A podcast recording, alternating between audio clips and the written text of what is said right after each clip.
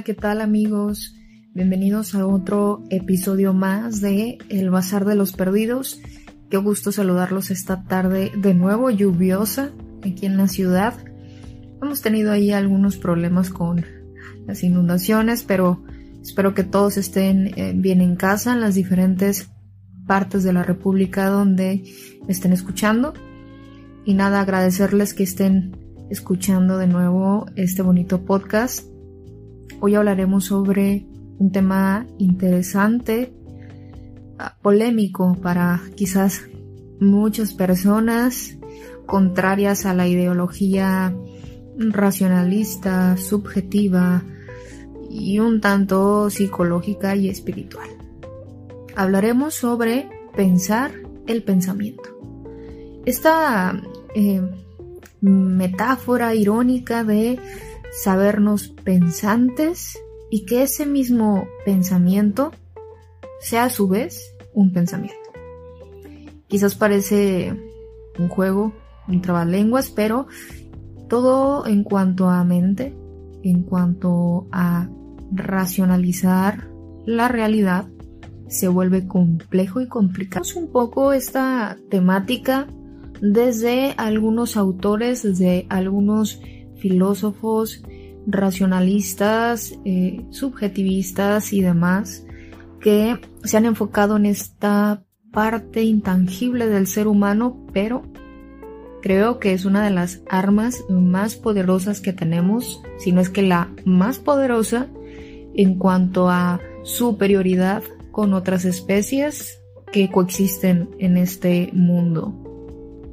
Mm, me viene a la mente, por supuesto, eh, Platón y su mundo de las ideas. Platón recordemos que fue un filósofo mm, traducido del griego antiguo al griego actual y a su vez traducido al castellano y eso nos dice bastante. En otro episodio hablaremos acerca de la hermenéutica, esta eh, corriente filosófica que eh, interpreta textos, historia, obras y demás, y cómo eh, cambia mucho el contexto en el que se puede leer una obra cuando es traducida en diferentes idiomas. Y Platón es eh, un caso muy particular.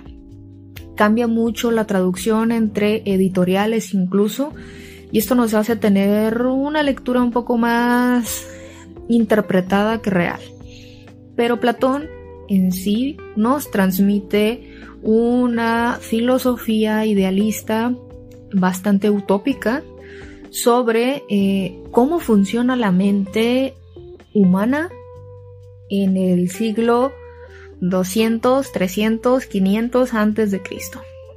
Recordemos que eh, Platón, Aristóteles, Sócrates y todos los grandes pensadores griegos fueron eh, pensadores precisamente mucho antes de Cristo y mucho antes de la revolución cristiana y de todas las cosas que mm, olvidamos que pasaron antes de Cristo. Entonces Platón nos hace a su manera muy particular, muy profesional, muy literaria. Para mí me parece que Platón es un autor que se lee exquisito en cuanto a eh, redacción literaria, estructura, porque él crea al final una serie de diálogos que narran las vivencias de Sócrates y los demás griegos contemporáneos a ellos. Pero más allá de esto, el mundo de las ideas y el mundo real, el mundo que nosotros conocemos, me parece que es la especificación más clara que tenemos o un intento de abordar eh, la conciencia y el mundo físico. Y entiéndase por conciencia quizás el mundo de las ideas, aquel eh, lugar utópico donde todo ocurre, donde nacen las cosas perfectamente y que se imitan y se traducen o se proyectan en el mundo real. Para Platón, en ese mundo de las ideas existen los conceptos puros. No existe forma alguna como nosotras la conocemos pero eh, sirve de base para el mundo físico. Este elemento filosófico, eh, quizás no literario, eh, sino más bien un tanto metafórico, que también era un recurso de los griegos, nos da una obra o una serie de obras muy interesantes en cuanto a esto.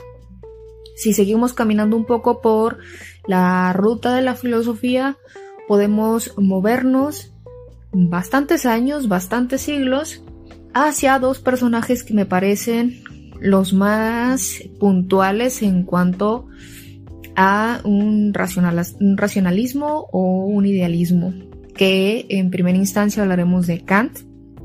Kant es un filósofo, ya lo he mencionado en otros episodios, un filósofo estricto en cuanto a su justificación de lo que está hablando. Para muchos eh, neocantianos, eh, Kant es un expositor de una nueva forma de ver e interpretar la realidad. Conocemos lo subjetivo y lo objetivo y parte de todo nuestro quehacer cotidiano se basa en esta parte. Pero Kant aporta un nuevo concepto que no lo dice explícitamente, pero que años más tarde se traduce como el criticismo. El criticismo es esta corriente que surge de tomar lo eh, consistente de lo objetivo y lo consistente de lo subjetivo y eh, conciliar ambas partes para decir que estas, estos dos elementos hacen que surja la realidad o lo que nosotros interpretamos como realidad como verdad, como pensamiento. Kant en este sentido se vuelve un gran referente para eh, la filosofía del pensamiento. Yo les compartía que cuando leía Kant en su tinta desde su crítica de la razón pura, sentí que enloquecería en algún punto. Y les decía, para mí este tipo se vio por dentro, consiguió verse por dentro al grado en donde sea verdad o sea mentira, o sea simplemente su interpretación, graficó lingüísticamente hablando cómo tenemos categorizadas nuestras celdas, casilleros, como lo queramos llamar, donde se va depositando los elementos y las características que percibimos de eh, el entorno que, vaya la redundancia, nos rodea. Entonces, en este sentido, Kant nos dice que nuestra mirada, nuestros sentidos captan la realidad y nuestro cerebro la va procesando de acuerdo a dos funciones primordiales, que esto es el espacio y el tiempo. Kant dice que sin estos dos elementos, estas apercepciones, sería básicamente imposible dar por sentado que algo existe todo ocurre en cuanto a un espacio y a un tiempo. Y meternos con Kant es meternos en camisa de once varas porque es un filósofo bastante complejo de comunicar. Es poco referencial hacia la vida práctica y muy, mm, muy dado a hablarnos desde la subjetividad. Y para muchísimas personas, el no señalar un objeto o, no señalar el objeto del cual estás hablando es complicado imaginárselo. Es decir, si yo te digo un árbol, pues te imaginas un árbol. Si yo te digo un perro, te imaginas un perro. Si te estoy contando la historia de una niña que se perdió en un bosque, te imaginas una niña y un bosque. Pero ¿en qué piensas cuando digo tiempo? en qué piensas cuando digo espacio, en qué piensas cuando digo eh, quizás color, textura. Evidentemente, tu experiencia y lo que tengas guardado dentro de tu experiencia te dará razón y de una imagen para ejemplificarlo. Esto ocurre con Kant. Él va explicando y justificando a su vez todo lo que va narrando de sí mismo en cuanto a ser pensante. Y es por eso que Kant es un filósofo que se lee lento. Kant puso las bases para una corriente filosófica muy vertida hacia la conciencia y hacia el pensamiento. Me parece que su, uno de sus máximos expositores, por supuesto que es Hegel, ya les he hablado sobre él, es uno de mis filósofos favoritos, y tiene un texto que se llama La fenomenología del espíritu. Hay una traducción también que se llama Ciencia de la conciencia de la experiencia. Esto para el castellano es como rico, ¿no? Decir ciencia de la conciencia de la experiencia. Pero en, este, en esta obra de la filosofía, de la eh, fenomenología del espíritu, nos narra detalladamente con un gran valor, con una gran aportación racional, idealista, subjetiva, cómo nosotros percibimos la realidad, bajo qué criterio se procesa la realidad. ¿Y cuál es la diferencia entre Kant y Hegel si los dos procesan la misma realidad, es decir, los dos quieren hablar de lo mismo? Pues Kant ha sentado las bases para eh, darle una connotación más psíquica. Eh, muchos autores póstumos a Hegel han entablado una relación estrecha entre Hegel y Freud. Freud, Sigmund Freud, el padre del psicoanálisis, porque eh, Hegel escarbó demasiado en lo que hoy interpretamos o nombramos como conciencia, inconsciencia, realidad y todos estos elementos que el psicoanálisis utiliza para la interpretación de la psique humana. Hegel utiliza conceptos como conciencia y conciencia de sí. La conciencia de sí es ser consciente de tu conciencia, es decir, ser autoconsciente. El concepto de autoconciencia en Hegel nos dice que el hombre, a diferencia de otros animales, es consciente de que se sabe pensante y saberse pensante es asimismo un pensamiento. Entonces, como se los compartí al inicio del podcast, pensar el pensamiento es el primer paso para un despertar de conciencia. Y en esto que digo puede caber perfectamente todas las disciplinas, religiones y corrientes espirituales que hablan acerca del despertar. ¿Qué es el despertar? No es más que el despliegue de la conciencia cuantas veces le sea posible. ¿Por qué lo hacemos? ¿Por qué pretendemos de manera intencionada desplegar nuestra conciencia? Hay un autor del cual estoy maravillada, eh, que se llama Yuval. Ya saben, este autor de Sapiens y de Hombres a Dioses y que actualmente leo Homo Deus, que nos explica de una manera muy interesante, práctica y em, gráfica el entramado neuronal que hace posible que el hombre se piense a sí mismo. Sobre esto, lo más destacado que puedo compartirles para seguir la misma línea de lo que les hablo es la parte en donde neurológicamente, es decir, científicamente, odio decir esto, pero científicamente comprobado, eh, neurólogos de una universidad en Oxford y también en eh, Estados Unidos experimentaron con ratas y con otro tipo de roedores para mapear en el cerebro las zonas en donde se producen las emociones y por lo tanto los pensamientos.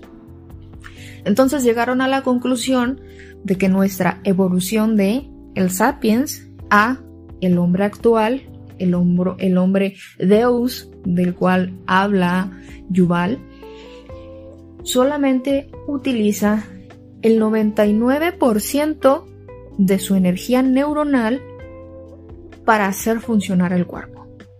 es decir, el 99% de nuestra energía es para vivir y solamente el 1% lo ocupamos en pensar y sentir.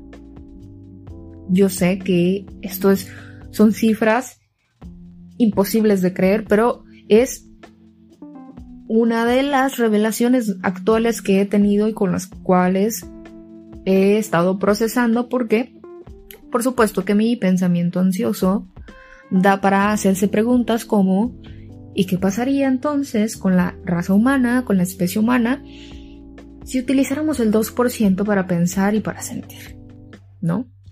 Y es interesantísimo porque precisamente Yuval describe que el hombre, aún y con ese 1%, aún y con todo lo que ha construido, no es tan superior a las otras especies humanas por su inteligencia, perdón, a las otras especies vivas por su inteligencia, sino por su capacidad de conseguir que otros humanos se relacionen consigo mismo. Es decir, nosotros hemos creado un imperio y nos hemos adueñado del mundo porque hemos conseguido que otras personas compartan nuestros sueños y nuestros ideales. Más allá de eso no hay nada.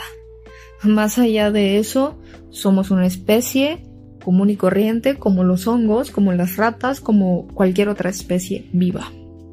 No es un asunto de menospreciarnos, sino que es realmente interesante tener esto dentro de nuestro mapa humano, diría Yuval, dentro de nuestra agenda humana, porque Decir que solo trabajamos con el 1% de nuestra energía neuronal quiere decir que, al igual que los océanos, la ciencia ha explorado muy poco en la psique humana. Incluso las eh, ciencias de la conducta humana, el psicoanálisis, la psicología, la psiquiatría, conoce muy poco acerca del cerebro y sobre las neuronas y sus conexiones y todo lo demás. Por eso es que muchas escuelas y universidades le dedican muy poco presupuesto y tiempo a profundizar en el tema.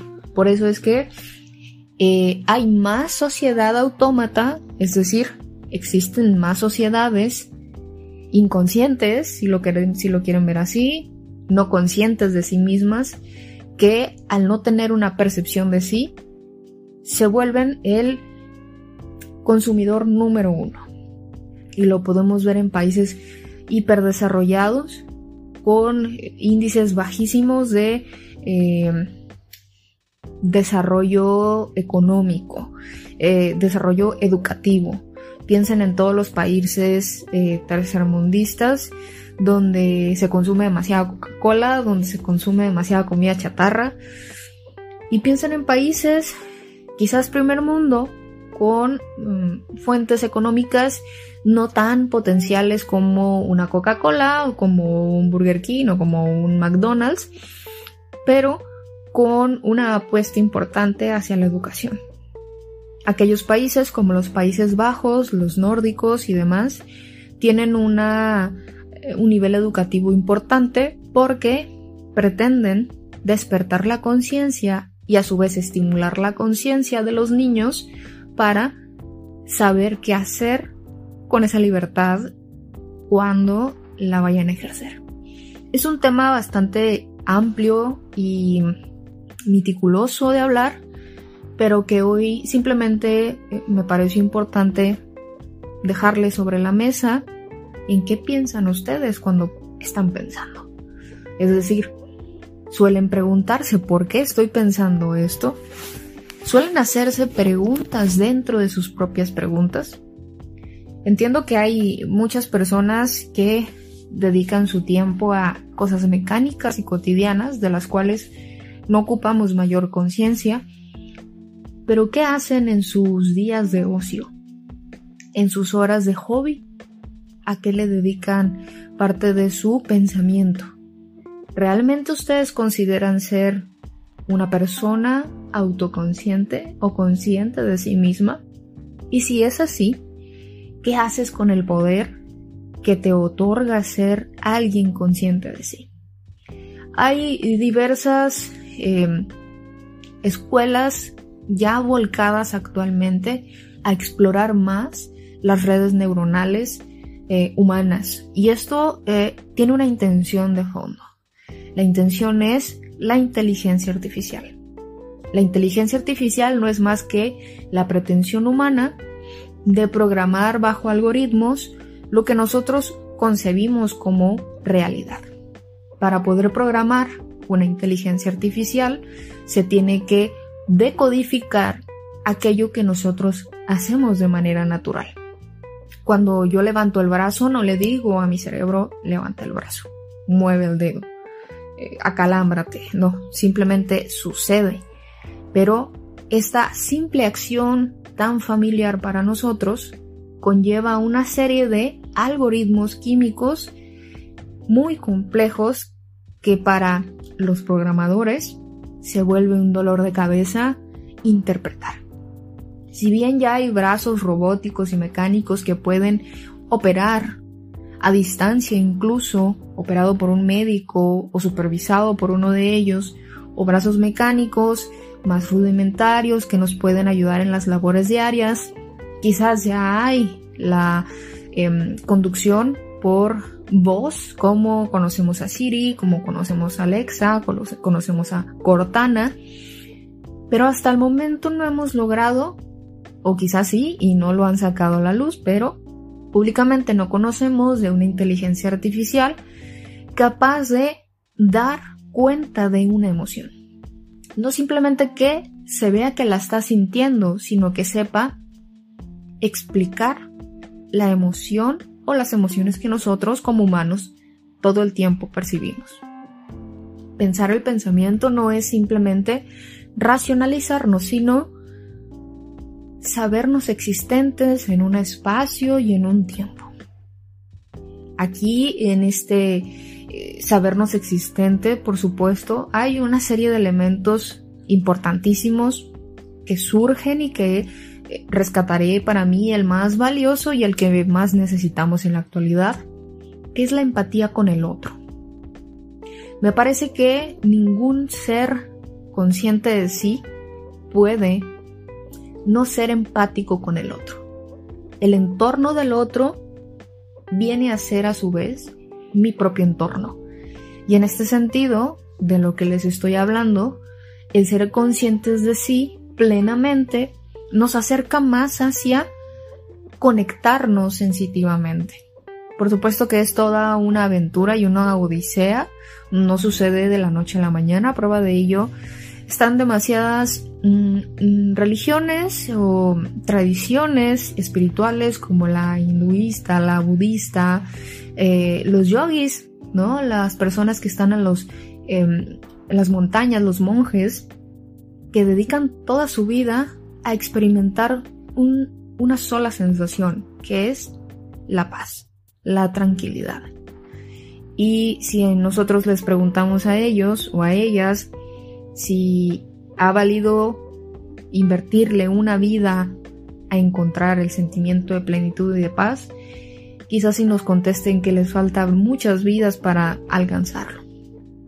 Y es que esto se vuelve tan infinito que nuestra finitud nos queda cortos como humanos para conocer qué tanto puede expandirse nuestra conciencia. Hoy es un podcast rápido amigos, hoy solamente quería compartirles esta serie de preguntas que ya hice sobre pensarse a sí mismos. Me gustaría escucharlos. Recuerden que estoy en todas las redes sociales como El Pasar de los Perdidos y también en mis redes personales como Michelle, Michelle, Campoy con Y al final.